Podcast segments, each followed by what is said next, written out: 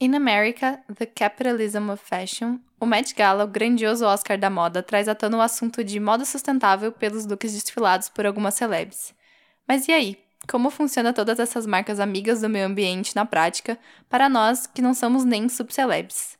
Aqui é o Pop Pautas, o pop analisado pela ótica social de maneira descontraída. Então hoje, apresentando o episódio dessa semana, o Met Gala 2022 e a moda no capitalismo, tem eu, Júlia Surdi, e os nossos dois participantes fixos, Gabriel Mastromano e Manuela Kochinski. Oi, gente, eu sou o Gabriel. Eu sou estudante de PP da Federal, eu tenho 19 anos e eu tô muito animado de poder falar um pouquinho com vocês hoje. Oi, gente, eu sou a Manuela Kochinski, eu também estudo publicidade na Federal, junto com a Júlia e com o Gabriel. É, e tô muito animada também de poder bater esse papo aqui com vocês hoje, falando um pouquinho sobre moda, meio ambiente e capitalismo. eu sou a Júlia, eu tenho 19 anos, quase 20. E a gente vai começar o nosso episódio falando um pouco sobre o Met Gala, então o Gabriel pode falar um pouquinho mais sobre isso pra gente. Então, né, para quem tá vivendo embaixo de uma pedra e não tá sabendo, a gente tá quatro dias do Met Gala, que é o evento mais importante, assim, do mundo da moda. E também não só disso, mas também no dos famosos mesmo, porque é um evento que conta com, com várias celebridades e, enfim, é um espelho da moda em tendências. E a gente vai ver como que é, esse grande evento é, reflete um pouco da moda atual e questões de sustentabilidade, como que os artistas é, demonstram isso no evento, né? Porque não é só um evento pra tá bonita, é um evento pra mostrar conteúdo. É, e que conteúdo é esse que os artistas vêm mostrando, né? Porque a gente já viu várias vezes é, muitos artistas fazendo protestos, assim, no red carpet do Met Gala, né? E, e de, de diferentes formas. A Gisele Bündchen, que sempre foi uma ativista social, assim, pela pela, pelo meio ambiente. Sempre que ela pisa lá, ela faz algum statement sobre moda sustentável, sobre sustentabilidade. E tem, tem outros artistas também. A Cara Delevingne, recentemente, acho que foi 2021, né? É? Ela fez o. É o é Peg, the Patriarchy, que seria mais uma, uma manifestação social feminista. Mas o que, o que a gente queria conversar, assim, que é o debate é assim trazer o debate de o quanto esses é, esses protestos não são vazios de ações, sabe? Porque eles podem até ter algum tipo de significado, mas ações práticas às vezes ficam em falta. Eu acho também que acontece muito, que é um termo que a gente que é bem recente, que é do greenwashing, que às vezes as, as celebridades fazem um statement bem importante que é da sustentabilidade, que é um assunto que vem crescendo, mas como que fica para as marcas? As marcas realmente cumprem essa sustentabilidade? Ou é algo que elas fazem só para fazer um close no Met Gala, para dizer que elas são legais, elas são galera? Eu acho que acontece muito isso de você fazer ai, um caso isolado de você usar um estilista ou algo do tipo que faça algo sustentável e aí no fim das contas o resto da marca continua não sendo sustentável, continua não ajudando o meio ambiente, meio que disfarçam essas falhas deles, essas coisas que eles não querem trabalhar voltando para um, um momento em específico que eles fizeram algo que era muito sustentável. E um momento de grande publicidade, né? Porque eles se atrelam a artistas é, gigantescos, universais, é, e que nem se disse que não ajudam no meio ambiente. Acho que não é nem ajudar, é piorar mesmo, né? Não ajudar acaba sendo um eufemismo. Quando a gente vê a Coach, por exemplo, que a Selena Gomez foi por muito tempo embaixadora da Coach, a Selena Gomez sempre teve esse viés mais ajude o planeta, environmental é, active, and, e no final ela é, é, se veste com a Coach. É, a gente teve aí um grande escândalo da Coach, acho que foi 2020, 2021, em que foram encontradas não sei quantas mil bolsas rasgadas pelo simples fato de que elas não tinham sido vendidas no momento certo, sabe? Então, assim, caramba, você não pode nem, sei lá, doar a bolsa, sabe? Você precisa rasgar e jogar no lixo. Meter a tesoura. Mas também acho que, tipo, é, é uma questão. Tudo é uma questão do capitalismo, né? Um reflexo. E essa questão das bolsas é, é para manter aquela questão da exclusividade, porque a coach ela não é uma fast fashion ou qualquer outra marca, Renner da vida, Não, é C&A. uma marca de luxo, né? Então, e para manter aquele status de marca de luxo, uma das questões que eles querem ter é a exclusividade. Então, ah, a gente produziu, sei lá, mil bolsas, vendeu só 200. Eles não vão pegar as outras 800 e vender por um preço mais barato, ou às vezes deixar que várias pessoas tenham acesso a essas bolsas, porque a bolsa perde valor e vira um, um objeto comum, não é mais desejo. Não, isso com certeza. Mas sabe o que eu tava pensando? Vocês não acham é, que essa isso do que o mercado de luxo faz, fez, nasceu assim, de se distanciar do público, para que ele seja um objeto de valor, para que ele seja um objeto de desejo. Você não acha que chegou num momento em que a gente se encontra agora que eles se distanciaram tanto que as pessoas também não têm mais é, tanta ligação com essas marcas, por exemplo, as pessoas elas não guardam mais dinheiro para comprar uma peça de marca de luxo. Elas preferem comprar 50 peças da Shein, entendeu? Do que guardar esse dinheiro, 50 peças da Shein ainda é pouco, né? Porque a Shein é muito barata, digo 100, 200. Mas assim, elas ainda preferem ter 200 peças que vai render para elas 400 posts no Instagram do que uma bolsa da, da Coach, por exemplo, entendeu? Então, eu acho que é, é- essa. Eu, óbvio que é, é esse distanciamento, mas eu acho que essa, esse tipo de marketing tá saindo pela culatra nesses próximos. No futuro, assim, sabe? E hoje em dia, inclusive. Tipo, a gente vem alimentando, a internet veio alimentando tanto essa questão de informação rápida e de quanto mais novo, melhor, e de quanto mais melhor também, tipo o Raul da Shein na TikTok. Pô, as meninas compram caixas e caixas de roupas, entendeu? E na cabeça delas vai render post no TikTok, vai render post no Instagram. E assim, são roupas extremamente baratas, com uma fabricação extremamente duvidosa, que geram lixo pra caramba, porque duram pouco, elas é, acabam jogando fora, entendeu? Eu, eu acho que fica numa encruzilhada, porque ninguém tá ganhando com isso. Todas as marcas que não são a Shein estão perdendo, porque a Shein é uma das marcas mais valorizadas no mundo hoje em dia. Não, como vai reverter isso? Qual que é a responsabilidade das marcas nesse sentido?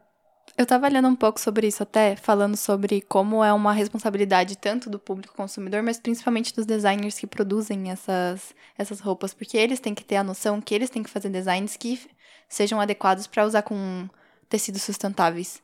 E, e assim, é uma coisa a se analisar que não vai ser uma moda muito acessível. Porque é mais, é mais complicado e é mais, tipo, tem um custo mais alto para você poder produzir tecidos que são sustentáveis e usar eles nas suas roupas. E mesmo o que já acontece um pouco, que é com esse ativismo todo que tá tendo, são esses estilistas que fazem roupas, mas não é, tipo, a marca central da, da desse estilista de fazer roupas sustentáveis. É uma coisa meio close que a gente tinha comentado antes.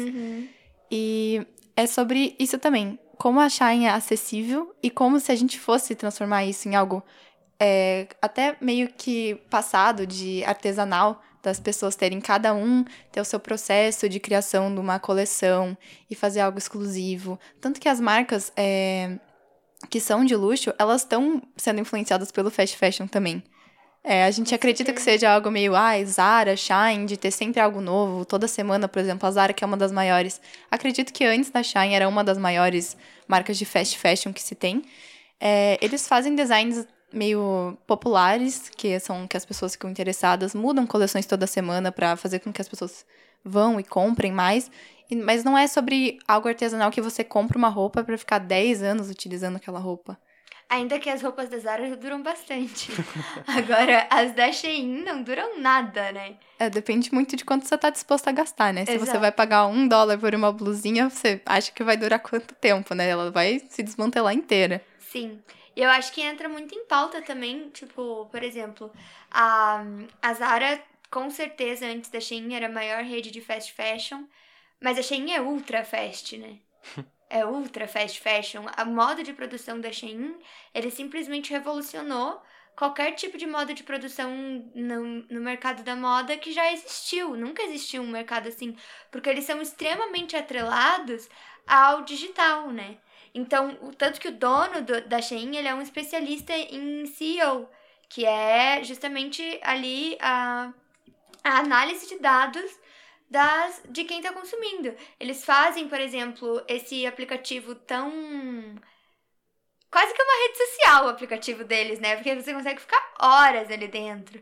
E eles fazem esse aplicativo assim justamente para que você fique horas, para que eles possam captar o máximo de dados possíveis, para que assim, se você se ultimamente as pessoas têm colocado muito um top verde é, de manga comprida nos favoritos, eles vão aumentar a produção desse top verde. Se as pessoas têm é, passado reto por um shorts preto de franja, eles, vão, eles ligam, não é nem ligam, é um sistema automatizado, né? Eles mandam para as fábricas que eles têm as parcerias, pode parar de produzir, não precisa produzir mais. O que tem a gente abaixa o preço, entendeu?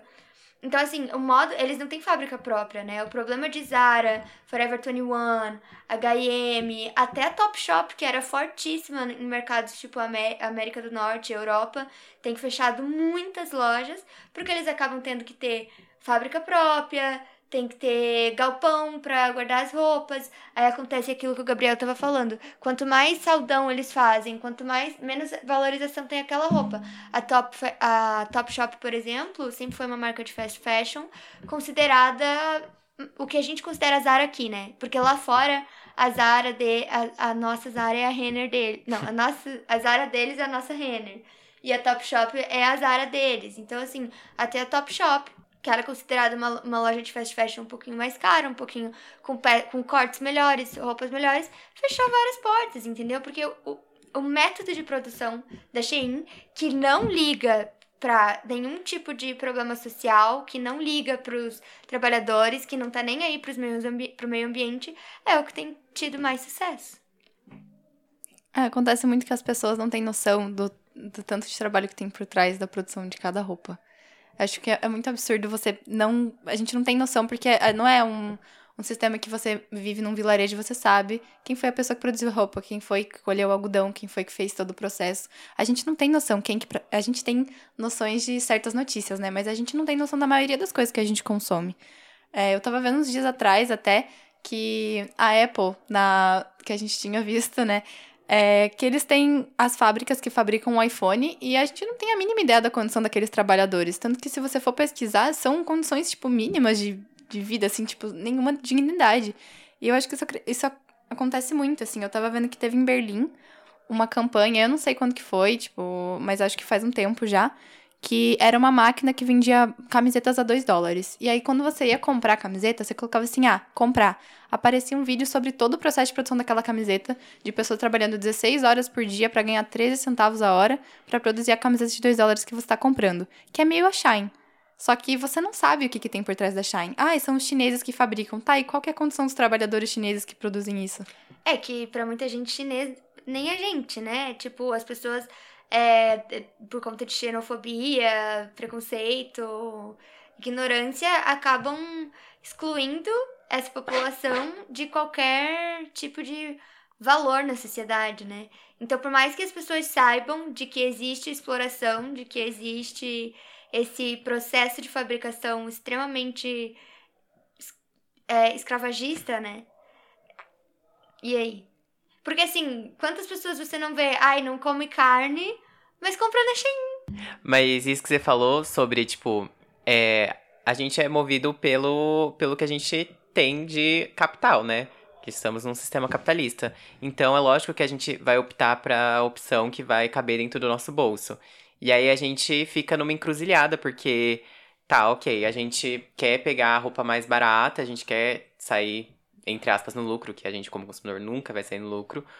E aí a gente tem que optar por comprar uma peça que é de péssima qualidade, ou que tem trabalho escravo por trás dela, para a gente ter acesso a uma roupa que caiba dentro do nosso orçamento. Porque, ah, não, ok, então eu vou optar por roupas que são feitos de maneira artesanal ou que são de produtos mais sustentáveis, só que são produtos inacessíveis seja pelo processo, seja pelo, pela tecnologia que é, que é envolvida. A gente pode usar, por exemplo, um, é, como roupas de, de grife, a Hermès, que dentre as grifes tem aquelas bolsas famosíssimas, as, as Birkin, enfim, que são bolsas feitas artesan, artesanalmente, só que são caríssimas. É um, um carro.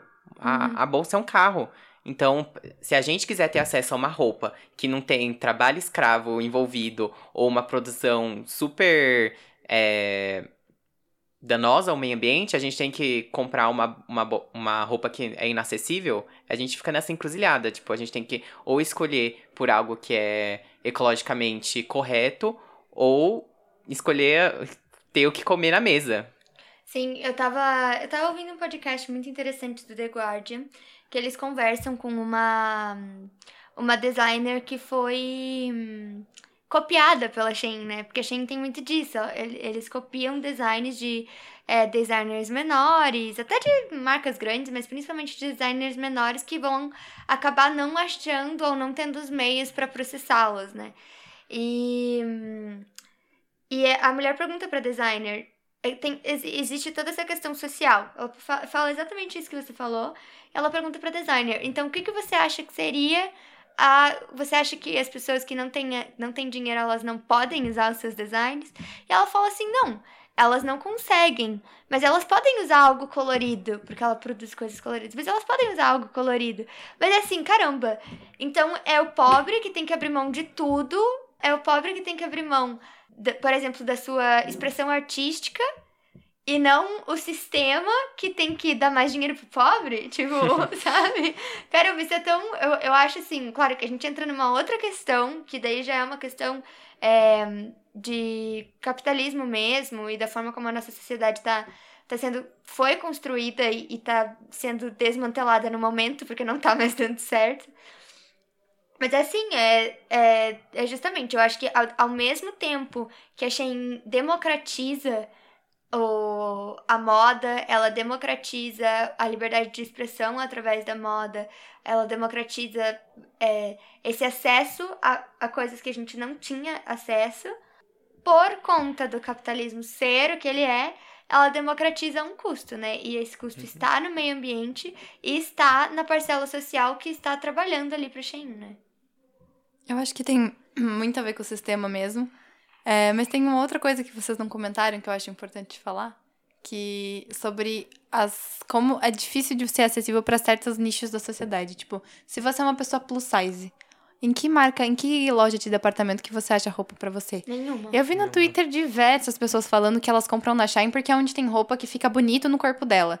Tipo, você não consegue achar em outra marca, a não ser que você é muito específico. Você tem que ir numa loja que tenha roupas plus size para você poder achar roupa para você. Por que, que você não pode estar numa uma loja de departamento como todas as outras? Tem que ser específica para você. Sim, e eu, e eu sou prova viva disso, né? Eu não sou plus size, eu sou petit size, nem tem nome. que o 34 não me serve. Eu uso 30, 32 quando tem.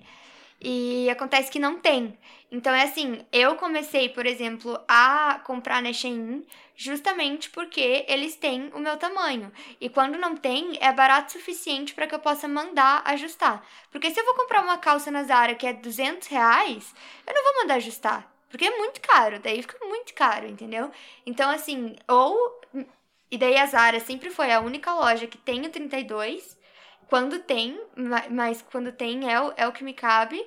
E quando não tem, aí quando surgiu a Shein, agora no momento de pandemia, que a minha mãe falou assim: ah, vamos ver como é que é, vamos ver se te serve mesmo. Que, que eles têm o XXS, que é o, o extra, extra small. E caramba, serviu. E daí a partir daí que a gente começou a comprar, assim.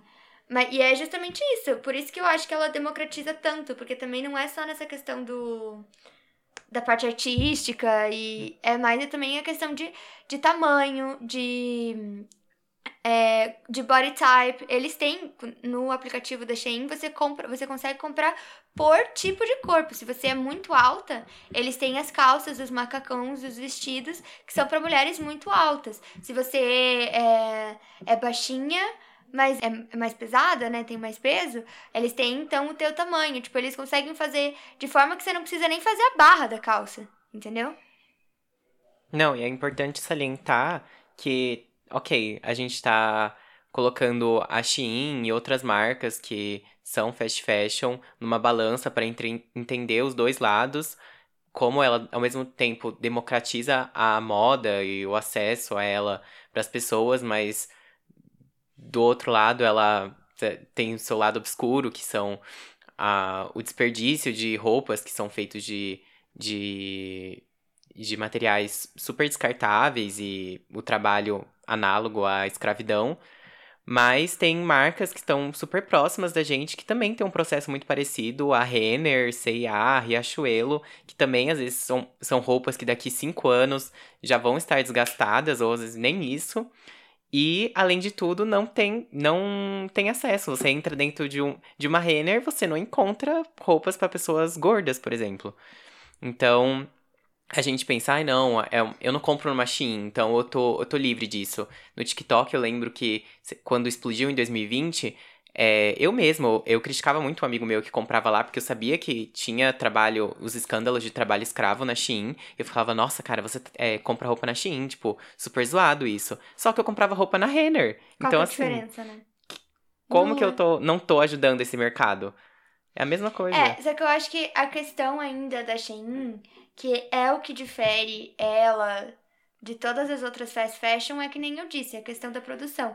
Porque, querendo ou não, eles acabam induzindo os, os, o público a comprar mais e mais de uma forma que as outras fast fashions faziam, mas numa escala muito maior, né? Aliás, as outras fast fashion faziam numa escala muito menor e a Shein faz uma escala muito maior. Então, o que isso causa para o meio ambiente é exponencialmente maior do que as, a fast fashion fazia, porque a Shein, volta a dizer, não é fast fashion, é ultra fast fashion, né? Então, o que ela causa de impacto de meio ambiente é muito maior. Sem contar a pegada de carbono, né? Porque o negócio vem da China. Tipo, talvez pra Europa a, a pegada é menor, mas para chegar até o Brasil é, é um. É uma andada, é uma pernada. É, tem, tem alguns estudos que falam sobre o movimento que seria, tipo, ai, contra fast fashion, que seria o slow fashion, né? E tem até algumas marcas, até uma brasileira que eu cheguei a, a, a ver, que é a Etex Ecológica, que ela faz de roupas 100% recicladas e faz até com garrafa PET, mas aqui é um custo bem mais elevado para fazer. Mas tem marcas têm essa iniciativa que todo o processo de produção, até os, os fornecedores são tipo fornecedores que têm essa preocupação com o meio ambiente. Só que a que custo? A gente já comentou sobre isso antes, mas a que custo que a gente conseguiria é, chegar num ponto em que todas as marcas se preocupassem genuinamente com isso? Que não fosse só uma jogada de marketing ou alguma coisa para você dizer que você tá evoluído por causa do, dos ativismos recentes, assim. É muito a ver com o capitalismo, como a gente é atrelado com isso. Tanto que a Manuela comentou que a gente é sempre induzido a comprar mais. A gente precisa de tudo isso de roupa, a gente precisa sempre seguir as tendências. Só porque... Quatro bra braços, duas pernas, entendeu? a gente precisa de tudo isso, de roupa. E justamente, assim, é, e eu acho que isso tem muito a ver com a questão dos influencers da internet e dos famosos. Por exemplo, a Kylie Jenner, né? A Kylie Jenner, ela foi. Ela é. Na verdade é a Kim Kardashian, mas a Kylie Jenner é mais da nossa geração ela é a primeira influencer, se a gente pode dizer assim. Porque ela, ela criou esse ramo, né? É, dentro da, das meninas da nossa geração, quem criou o, o, influencer de Instagram é a Kylie Jenner. E assim, é, são quatro looks por dia, entendeu? Que, na época que ela era mais ativa, hoje em dia ela é mãe, ela tem uma família, então é menos. Mas assim, na época em que ela tava mais em alta, eram três a quatro looks por dia. E, e assim, para você, uma menina de 15, 16 anos, ficar consumindo que o teu o teu estilo de, estilo de vida que você quer pro teu futuro é vestir quatro roupas por dia, é, é usar, tipo, quatro tipos de maquiagem, é ter cinco carros, é... O, o que que isso cria no teu imaginário que quando uma marca chega para você e fala assim, ah, você quer usar quatro looks por dia, mas você não tem dinheiro? Toma aqui, o que que isso, sabe? Então eu acho que muito é, da responsabilidade também do que tá acontecendo agora é dos influenciadores da internet. Porque assim, eles postam. É, a cadência em que eles postam é para que você consuma mais conteúdo. E assim, você não vai consumir o mesmo conteúdo, você vai consumir conteúdos diferentes. Por exemplo, o que tá bombando no TikTok brasileiro hoje em dia, que é o Get Ready With Me, né? Arrume-se comigo. Caramba, as meninas só fazem isso, mas quantas roupas elas têm? Porque todo look é diferente, entendeu? Qual que é o incentivo que isso dá? Eu acho que muito, muito do poder da Shein veio do, da internet, da forma como os algoritmos do Instagram, do TikTok funcionam. E aí é que tá. Né? Com certeza. É super importante a gente reconhecer essa influência, até porque, sei lá, as, as influencers que estão super bombando hoje do TikTok, a Lele Bournier, a Malu, que são, além de terem vários looks, elas, a Lele, por exemplo, ela se arruma na frente do closet dela. E você olha pro closet dela, tá milhares de roupas separadas por, por cor. cor. Negócio Aí, absurdo. Não somente isso, além de ser uma quantidade enorme de roupas, ainda são roupas que são caras, que as pessoas não têm acesso. E vira aquele, o que a gente já disse, aquele objeto de desejo que a gente vê nas redes sociais e a gente não tem acesso, mas que a gente fica maravilhado e a gente quer pro nosso futuro isso. E com certeza a, o TikTok e o Instagram, eles só fortaleceram mais ainda é, esse tipo de compra da Shein, porque eles que divulgam. A tendência, ela não vira tendência sozinha. A, a tendência, ela vira uma tendência porque uma pessoa começa a usar, a outra, ah, ela tá usando, eu vou usar também. E dessa forma vira uma tendência. É uma pessoa querendo usar a mesma coisa que a outra pessoa tá usando também por uma questão de, de pertencimento. Não, e pensa assim, ó, quando a gente primeiro ouviu falar da Shein, qual foi a forma que vocês primeiro ouviram falar da Shein? Cupom de desconto de influencer, entendeu? Vocês já pararam para pensar que Quais foram os últimos cupons? Não existe mais cupom de desconto na Shein. Isso foi uma premissa. A, a, a, existe até, claro que existe, mas assim, da forma como existia no começo de 2020, não existe mais. Era cupom, cupom, cupom, cupom. As pessoas usavam, assim, milhares de cupom. A compra ficava praticamente de graça, entendeu? E, e essa foi a forma como, por exemplo, eles dominaram as redes sociais do mundo inteiro.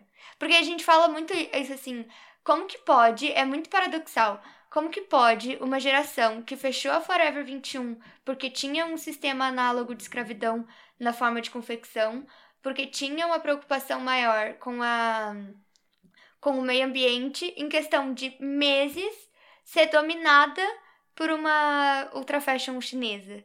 Foi muito rápido e ainda é a geração, que nem eu disse, que não come carne, que, que é, luta pelos direitos dos animais, do meio ambiente, que não vai votar no Bolsonaro, que não sei o quê. Então é uma, é uma geração que é preocupada, teoricamente, é uma geração que fecha marcas por posicionamentos errados, é uma, é uma geração que é, quer cobrar produtos veganos, quer cobrar produtos orgânicos, quer cobrar produtos sustentáveis, mas gasta horrores numa, numa ultra fashion.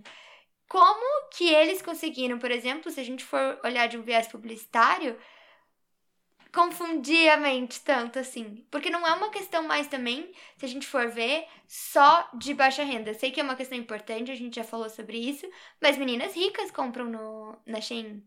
A, Shein não dominou só países de baixa renda. O, não só, tipo, Brasil, América Latina, meu, Europa, é, Estados Unidos, entendeu? É, Oceania, que são países extremamente desenvolvidos, que a Shein tem na mão. É que é culturalmente mais aceito, né? A gente se acostuma com esse conceito que a gente tem que consumir e que a gente faz isso porque é popular, porque a gente tá vendo em todo lugar. É, simplesmente normalizaram isso, porque é, a gente até se sente excluído, que é esse sentimento que querem trazer pra gente, que colocam na nossa cabeça. Quando a gente vê aquela repetição nas redes sociais de Get Ready With Me, é, Shopping Hall na, na, na Shein, das pessoas mostrando as, as compras, a gente se sente fora disso porque a gente não tá comprando e a gente quer fazer parte, a gente quer esse sentimento de pertencimento e por isso mesmo que continua essa essa, essa bola de neve que o outro tá fazendo, eu vou fazer também e eu vou postar porque eu quero que as pessoas vejam que eu tô usando isso e a outra pessoa vai ver e ela também vai comprar e dessa forma eles vão simplesmente apagando no nosso imaginário toda a parte não sustentável, problemática E a gente simplesmente ignora essa parte. É que é difícil você se questionar sempre, né? Você pensar tudo no lado bom.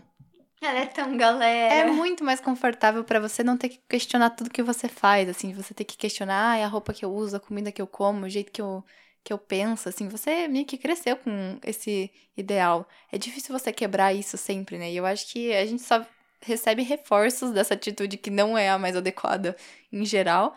E é muito difícil de ter que fazer essa quebra, tanto que tem tantos movimentos ativistas, mas a gente tenta, a gente fica meio que na nossa bolinha da viseira pro Instagram, a gente não consegue meio que quebrar muito isso.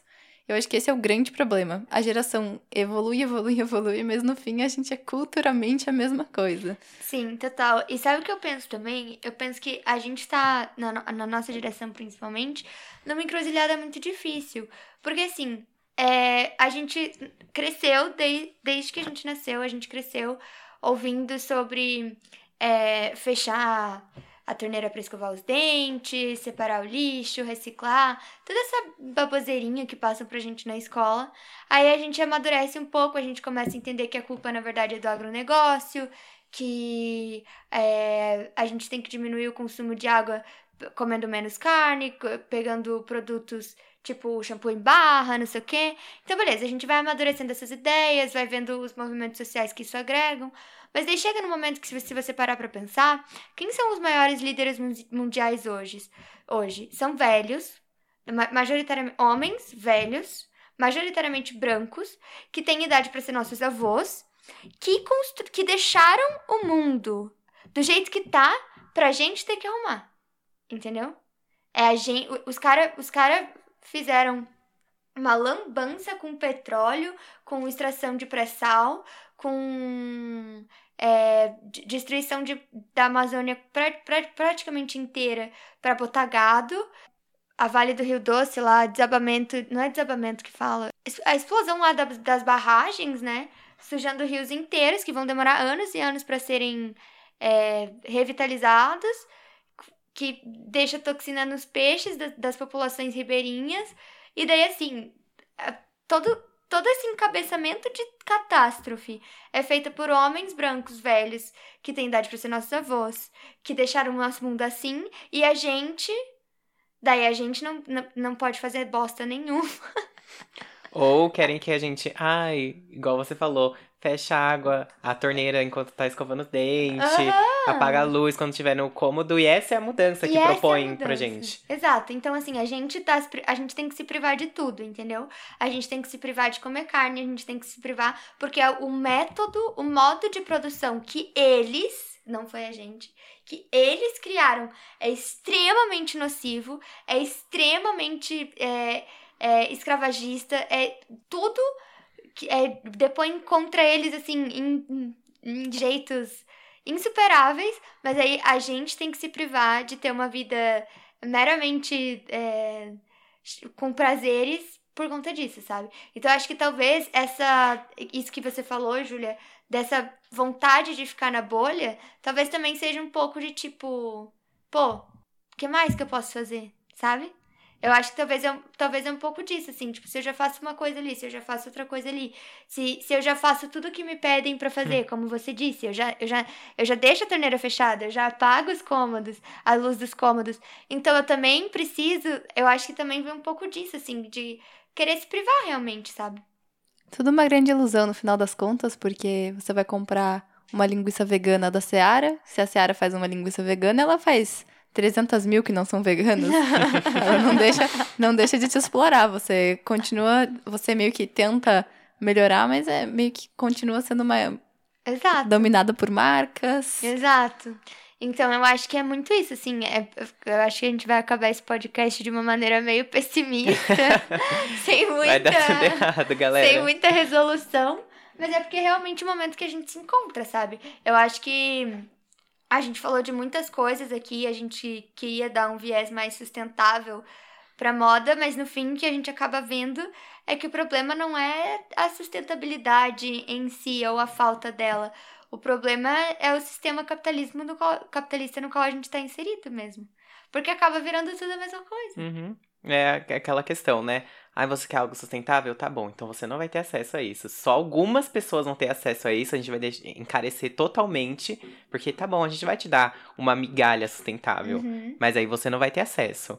Eu acho que no fim das contas fica a mensagem para todos vocês que estão nos escutando que você não consegue fazer muita coisa, mas da próxima vez que você for ver o Met Gala, fica ligado que a sustentabilidade às vezes é só uma pegadinha para você acreditar que é todo mundo muito legal e muito galera. Muito galera, assim. é, eu acho que fica.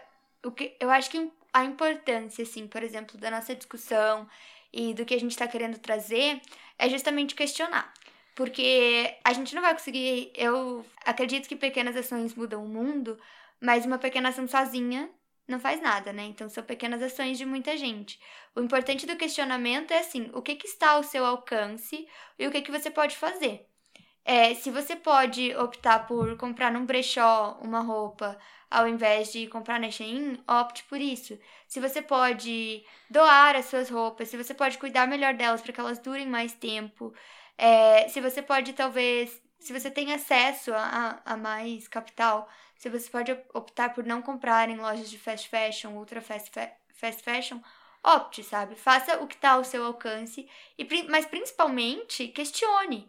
Sabe? Questione se o seu senador, se o seu vereador, se o seu deputado, se ele tem as pautas alinhadas com, com o que você quer para o seu futuro e para o futuro dos seus filhos, se você tiver filhos, se você quiser ter filhos, que essa já é outra questão também. Eu acho que principalmente em ano de eleição, assim, e principalmente nesse momento que o acesso a figuras importantes tanto é, políticas quanto da internet, porque, que nem a gente disse no começo, essas celebridades, esses influencers, eles têm uma plataforma gigantesca que atinge muita gente e eles são chamados de influencers porque eles influenciam, sim, a forma como as pessoas pensam. Então, assim, cobre do seu influencer preferido que ele fale mais sobre o assunto, que ele também questione, que ele jogue o questionamento no mundo, porque é importante que a gente questione e a partir disso é, tome ações mais conscientes. Eu acho que essa é a palavra, sabe? É, você só vai conseguir tomar uma ação consciente quando você tiver acesso à informação. Então, bora espalhar informação aí, galera. É isso, né, meus amores? Acho que o, objetivo de, disso daqui, da, da nossa conversa, foi mais para levantar esses, esses questionamentos e ajudar as pessoas a se conscientizar e criar um senso que você não é que é impossível você fazer a diferença sozinho, mas se a gente espalhar uma, um discurso de conscientização e entender realmente como é o mercado e não como é, o sistema capitalista pinta na nossa cabeça que ah, se você fizer um, um pequeno ato é, vai, vai fazer diferença. E sim a gente pensar em como derrubar esses sistemas que. Tô soando um pouco Karl Marx, mas. a revolução socialista do gato. mas é a realidade, gente. O sistema ele não vai se mudar sozinho. Para eles, como a Manu falou, é, é, é confortável deixar o para as pessoas, para as grandes empresas, líderes mundiais deixar o, o, sistema como é agora, porque isso beneficia eles. Então, para eles não faz diferença. E a gente como plebe, né, sofredores aqui, a gente que tem que criar esse senso e tentar fazer a nossa mudança no sistema e, enfim. Então, é isso por hoje. Espero que vocês tenham gostado do nosso papo de moda sustentável, Met Gala e Revolução Socialista. e fica por aqui o nosso episódio de Pop Pauta de hoje. É, interajam com a gente nas redes sociais. E é isso, galera. Um Obrigada, bom... pessoal. Eu amei, meus amores. Foi tudo e um canudo. Muito obrigada pela sua atenção. E é esse o nosso episódio. Até a próxima. Beijinhos. Até a próxima.